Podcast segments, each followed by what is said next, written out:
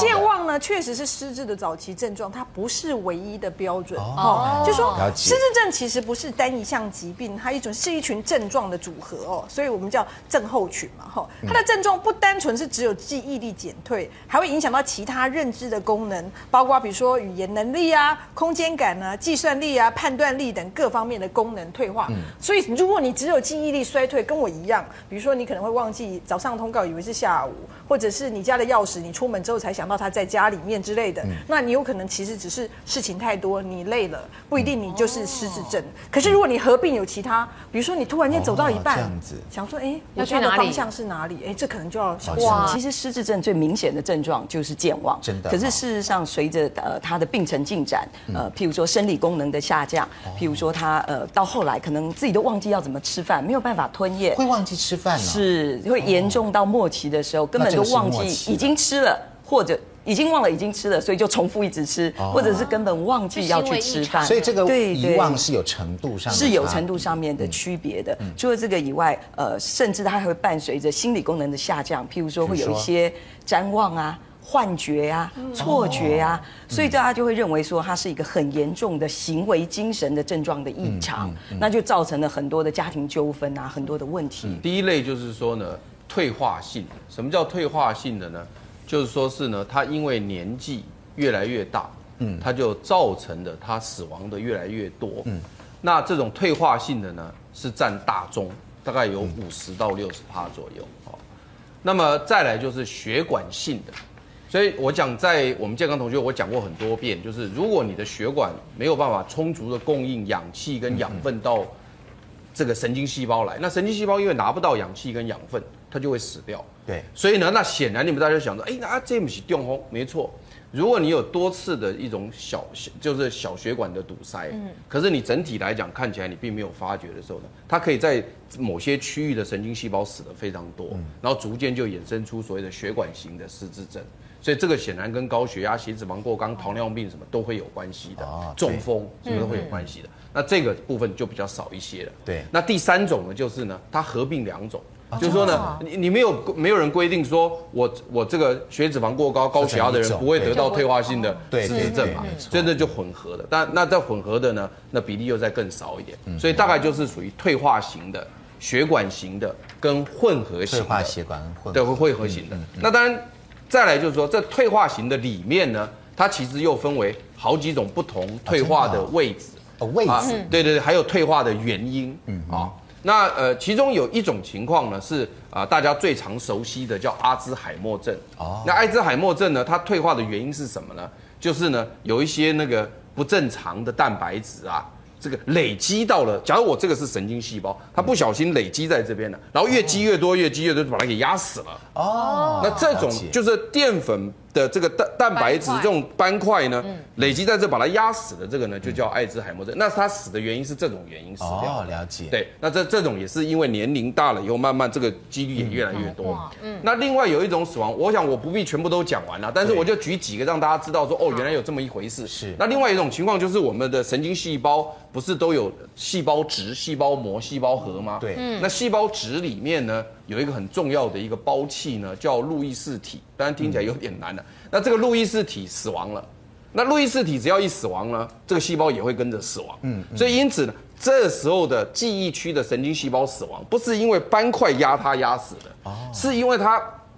胞器里面的路易氏体死掉而造成死亡的。嗯嗯嗯。也就是说，好像我趴在中死掉，我可以心脏死掉的，我可以是肝脏坏掉死掉的，我可以是什么什么什么坏掉死掉的，但我也可以被压死。所以是不同的死亡原因，但是都是退化性的。嗯，所以我想我们不必知道的那么细啦。对，但就想说退化性的、血管性的、混合性的。嗯，那退化性的里面又以艾滋海默症的是最多，对，这样就好。所以换句话说，阿兹海默症不等于失智症。阿兹海默症是失智症里面的一种，哎，对对对对，你这样讲对，我们两个不能画上。对对对，所以当你发现当你发现失智症的时候呢，我们首先要知道它产生的原因，原因是什么？对，那我如果知道原因之后，我才好出手去救。对对，比如说，假如说你是把我压死的，我就把压死的东西搬走嘛，对不对？如果说是我是血液供血不好，我就供血给你嘛。所以这个治疗方式差距蛮大的。嗯，其实哈，对于这个呃正常的老化，本来就是随着呃年龄增加，他的生理啊、心理啊，或者是社会功能都会退化。那只是说，对于这个失智症，我们比较偏重的是所谓认知功能的退化。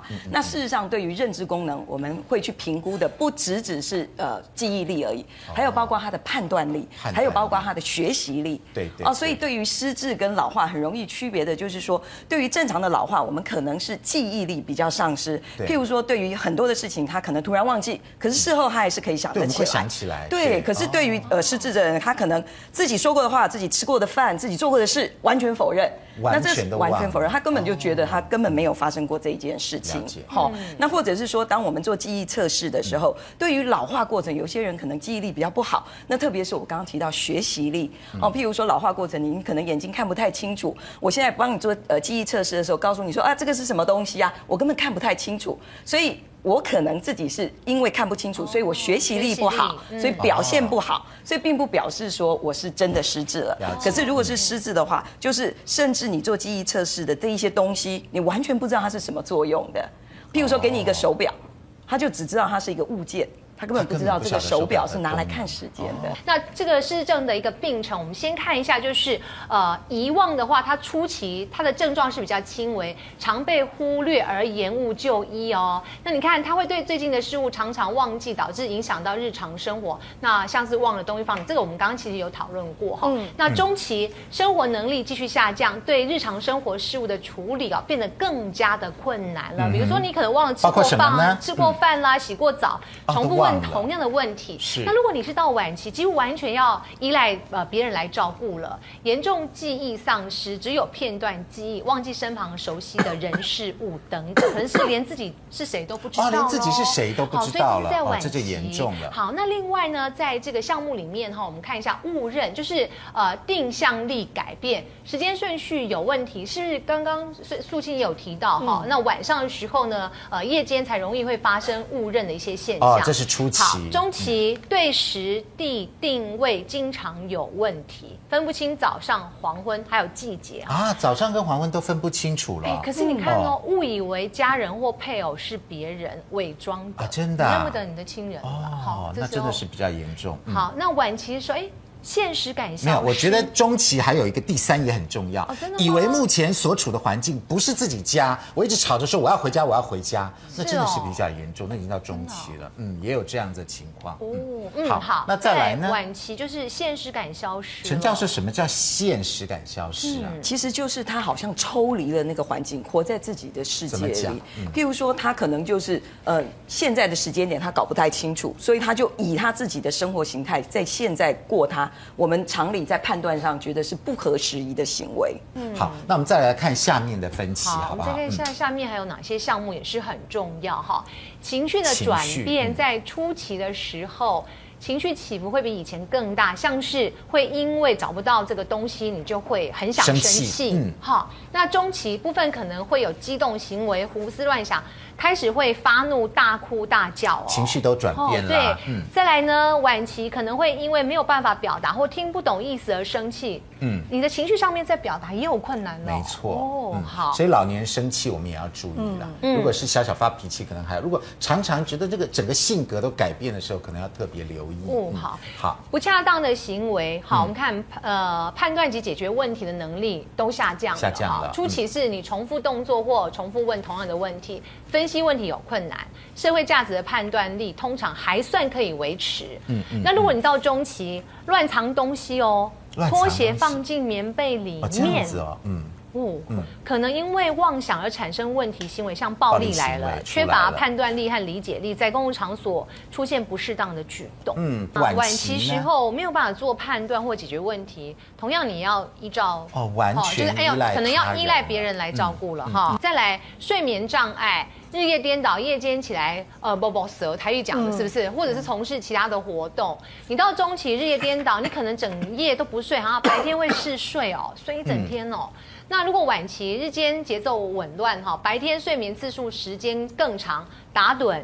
睡眠跟清醒能力都退步了。哦，这样，这睡眠一大问题哈，行动能力降低，变得不爱出门，对之前呃本来兴趣的活动，现在都兴趣缺缺了，好像蛮轻，没有办法顺利出门到达目的地，找不到，甚至在家中开始找不到厕所、自己的卧室，到晚期是行走困难，甚至卧床不起，没有办法坐立站立了哈。好。那我们再看一下个人卫生，在选择衣服上显得犹豫不决。这看起来蛮轻的，嗯。对。中期呢？个人清洁卫生处理变差，需要别人协助，没办法适当的穿衣或处理衣物，开始偶尔有失禁的问题。这是尿失禁的问题，是不是？哈，大便可能也会也会有这样哈。好，大小便失禁，哎，真的，你看穿衣没有办法自理。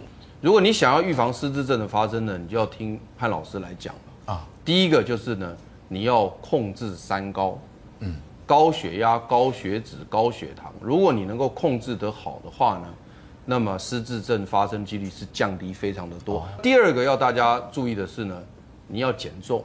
嗯，如果说你现在是中年人，当然如果是年纪大的人，比如说六十五、七十五岁以上老人，我们不建议他随便减重。是现在对，但是现在我们呢应该要减重。根据我们的研究显示呢，就世界的医学研究显示，如果你的 BMI 超过三十的话呢。你是一般人得到失智症的三倍哦。那如果你的 BMI 是二十七到三十的话，也就是过重这个范围啊，嗯，或者一般的肥胖的范围，大概是两倍哦。所以呢，你不要以为肥胖不会影响你。所以我们老而瘦就几率比较小一点。对，不是中年的时候，中年要瘦了。老年人我们不建议随便减重，因为他那个那个重量是他的身体的那个资本，所以不能够随便减。另外就是头部外伤，如果你曾经受过头部外伤的话呢，你得到老人失智症几率是比一般人的四倍，这样子，这也很重要。所以我要特别强调的是，希望大家骑机车一定要戴安全帽，嗯啊，或者是说呢，避免这个运动伤害有撞击或者跌落的这样的一个情况，防止摔倒。另外，抽烟是我一直讲的非常严重的后果。抽烟也会造成老人失智症的这个几率增加很多。嗯，好，其实根据统计有六十 percent 的失智失禁的个案啊，几乎每天晚上都至少需要起来一次换尿布。所以，我们如果能够让他维持一个好的睡眠品质，看到这一点，他还能够增强记忆力。哦，所以我们希望呃，在选择尿布上面哦，也能够让他减少他能够半夜起来换尿布。这是对他自己而对主要照顾者而言，因为减少了这样子的一个负荷，也。会减少我们呃所提到的照顾者的负担。我们现在高龄者，你要一定要记得，他有两个忆，就是失忆跟回忆。啊，就是失智症，失智症的比例增加了。对，那在失智症，我们如何去预防它？其实，呃，过去因为一些药物的发展是有限的，所以我们可以在日本的一个研究里面呢，它对于精油的使用，它在白天呢使用两滴的这个迷迭香，加上一滴的柠檬。嗯，那使用的时间呢，大概是用呃两个小时左右。它是用一个精油项链挂在胸前，然后常常拿出来吸闻。对对对。那晚上呢，就放松的使用这个薰衣草加一滴的甜橙，让这个情绪可以放松。那原则上，你是在睡眠之前的一个小时，你就开始使用这个熏香。然后大概使用的时间也是大概两个小时，所以在三个月的研究里面，他发现呃失智症有延缓这个失智症的这个继继续恶化的状况，所以这是在日本的一个研究。那另外呢，在临床上呢，我们大概看到这个现代人生活压力很大，对，所以失眠的比例非常增，对呀，应该有很多人去找您看。是我们我们在门诊的时候，大概百分之六十以上来的主诉都是失眠这件事情，都是失眠的，对，都睡不着。是像呃，我有一个个案，就是他是一个成功的生意人，但是呃，他必须要常常飞来飞去，那晚上睡眠的情况呢变得比较不好，那不好很严重的时候呢，要吃到四种的安眠药才能够睡睡得着。那呃，他有一次来在一个研讨会，他碰到我说：“哎呀，我应该找这个认识的胡医师来看一下。”那我把他的情况做一个评估之后呢，发现他在欧洲国家的时候，哎，比较不会。可是，一回到台北居住的地方跟工作，他就会很严重。所以是环境还有这个影响的东西。那另外呢，他对一些呃芳草植物呢，呃感受非常好，所以我就请他用一些薰衣草，在晚上的时候呢，可以放松他的状况。那过了两个月左右呢，大概他的症状只会呃安眠药的已经从四四种减到了半颗。呃，可以让他这个睡眠的状况已经非常好。所以胡医师，你请他用的时候，也是用薰衣草滴在扩香仪里面，这样就可以了吗？是晚上的时候是薰衣草滴在扩香仪里面。扩香。那白天的时候呢？白天就挂香。它就是刚刚易教授有说，把稀释之后呢，其实可以擦涂抹在身上的几个重要的。涂在身上也可以。是是。嗯。好，那最主要是维生素 C 哈。那维生素 C，只要记得有维生素 C 的食物呢，事实上可以预防失智症哈。它最主要是它一个很氧呃很重要的一个抗氧化剂。嗯嗯。那如果说哈，有些研究发觉，如果脑里面的维生素 C 哈可以保护我们的神经细胞不会被自由基伤害。哦。如果说血液中的维生素 C 浓度高的话呢，认知能力就会高。哦。所以平常我们要保持让自己维生素 C 浓度高，所以每天要多吃蔬菜水果。而且呢，他们就是说，像哈佛大学研究哈。发觉饮食中如果含维生素 C 跟 E 高的人呢，嗯，是老年失智症比较不容易产生的族群，所以平常要多吃新鲜的蔬菜，因为 C 人没办法储存，一定要每天吃，所以不能说我今天吃了十斤芭乐。明天不吃没有用，要每天对，要每天吃。老师吃一颗这样的大概芭乐，我们的一天 C 是不是就够？这第一个，第二个就是说，哎，我其实吃芭乐我籽不太吃，这样会不会有点可惜？因为籽很比较硬啊。嗯，其实芭乐籽我们是。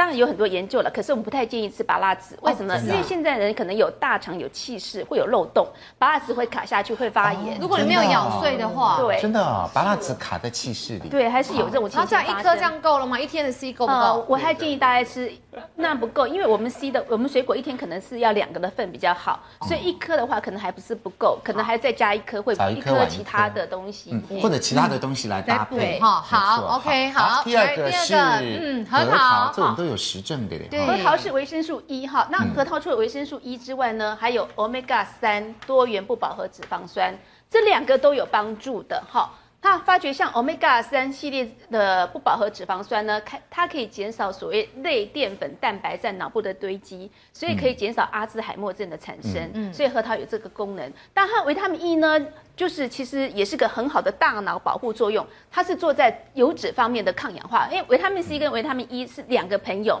一个朋友是作用在水溶性，一个朋友是作用在油溶性，所以两个都要一起吃，对我们的保护作用才够哈。那就是说。在美国肯达基大学啊，他们发觉是说，将老人呃老人失智症的患者哈，脑中的脑斑哈植入老鼠的脑部，那发觉脑细胞就会开始呃。老鼠的脑细胞就开始死亡，嗯、但是如果说我们先给它维生素 E 的时候呢，脑细胞就会受到保护，不会被死亡。所以维生素 E 可以保护我们的脑部。嗯、那维生素 E 呢，最好从食物来，因为很多定剂反而没有那种有效果。了解。对、嗯，就是不要吃维他命。是，是尽量吃这个来天然食物、天然食物里面出来。他们发觉就是那些定剂的话，很可能也会产生一些心血管疾病，甚至有很多副作用。好，再下一个。好，来，嗯。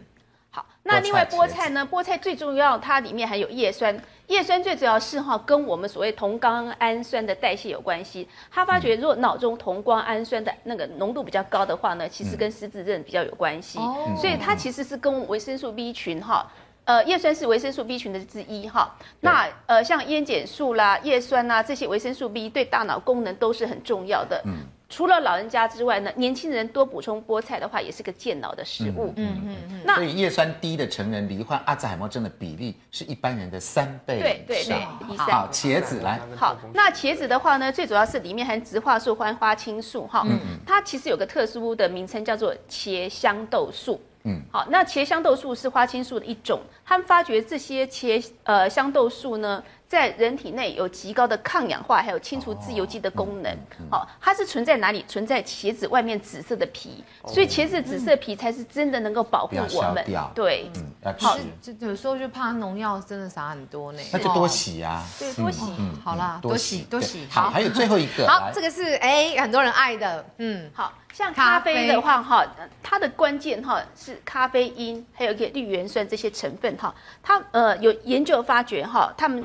如果说一天喝五杯的咖啡，哈，像一些阿兹海默症的病人，一天喝五杯的咖啡呢，咖啡因可以阻止蛋白质斑块在脑部的形成，嗯，也可以逆转记忆缺损的问题。所以其实哈，现在很多研究发觉，哎，喝咖啡其实可以减少所谓的阿兹海默症的产生，而且可以脑部清晰。所以咖啡其实有很多种功能哈，譬如说减可以减低失忆失忆症，然后可以让我们肝脏比较不会纤维化。好，所以呢，其实现在咖啡过去我们可能认为咖啡不是个很好的食物，那现在我们还是要帮咖啡证明，因为它至少对人体有很多很好的功能。研究出来越来越多。但是刚老师有讲，这个是黑咖啡哦，对，是黑咖啡哦，对，这个生活习惯能够让我们这个减缓失智症的发生。好，这些生活习惯，好，第一个每天都要用牙线。第二个，管好三高跟肥胖，因为呢，控制血压其实是预防失智症很重要的方法哦。虽然失智症当中呢，阿兹海默症占大概六十趴，另外还有血管性的失智症二十趴，但是高血压是这两个的共同因子。换句话说，这个是有关的哦。等下这个孙主任帮我们呃。再补充一下哈，第三个是矫正视力，那看不清楚呢，不只是视力的问题哦，也可能连带会影响到脑力。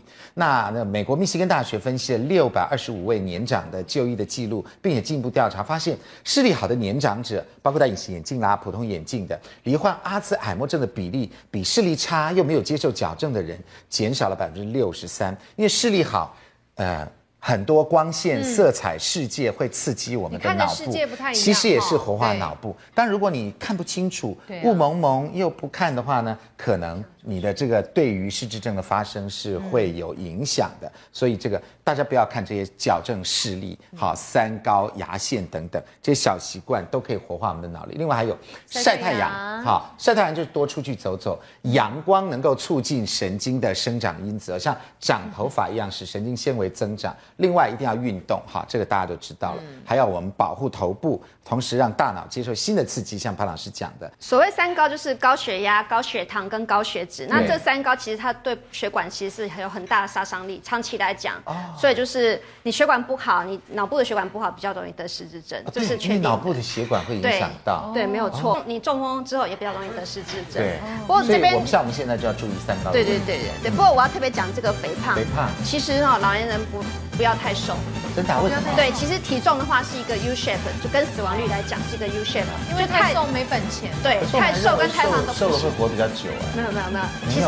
一点点，一点点微胖，一点点微胖。对，其实老年人他大部分都吃的不是很好，他牙齿的关系，所以他不太出去，所以他行动不好，所以他其实吃的会变少。不要太瘦。对，七八十岁老人其实吃。那我问一下，如果我现在有高血压，看到这里会不会？